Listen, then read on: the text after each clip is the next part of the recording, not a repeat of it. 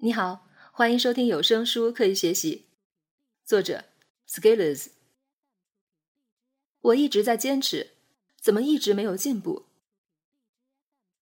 有位读者给我留言，我在某年坚持做一件事情若干月了，没有看到效果，于是放弃了。我觉得坚持不适合我。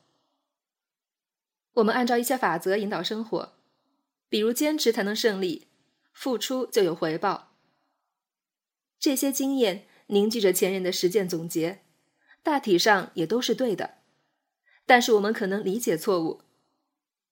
坚持和胜利、付出和回报不应该理解为因果关系，而是相关关系。如果说的通俗一些，A 代表努力坚持，B 代表进步结果，用条件概率表示，P/B/A，A 发生的情况下。B 也发生的概率未必等于一。努力坚持未必就会有进步结果，因为的确存在 P 非 BA，即 A 发生 B 不发生的情况。可能一直以来这个概率较小。我们根据经验认为坚持带来胜利，并当成因果关系。在此基础之上，甚至想当然的认为我只要开始坚持就会有结果。再进一步，坚持做一件事情，如果变成了觉得自己在坚持做一件事情，理所应当的期待不太可能出现的结果，那就非常容易落空了。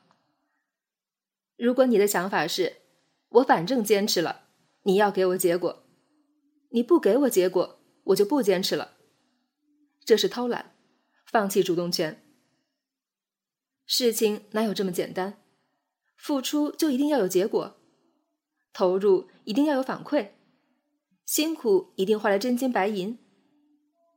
网络上有个词叫“十动燃具”，小明用九百九十九朵鲜花向小红表白，小红十分感动，然后拒绝了他。要做成一件事情，牵涉到的变量太多，一个单纯的努力与坚持往往太空泛。拿学习英语来说，你持续的做。但是有没有总结？有没有发现盲点并重点强化？有没有犯同样的错误？你是只管拼命的走，还是走得巧？不要用战术上的勤奋代替战略上的懒惰。在一些关键的节点上，我们投入很多，期待回报的时候，很容易遇到类似场景，最后预期的结果没有出现，仿佛天塌了。准备了一年的考研，没有得到理想的成绩。花了三个月准备的开题二级口译考试，还是差几分被挂掉。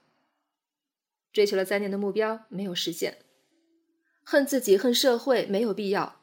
出现问题还是多在自己身上找原因。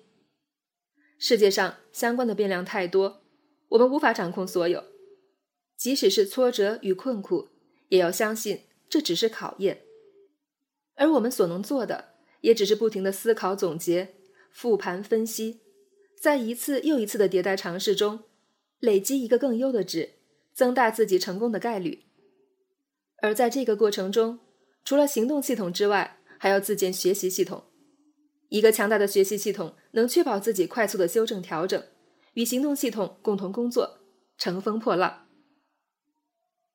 我们不断前行，如果最后站在高处听到风来了，要明确的是，知道自己并不是。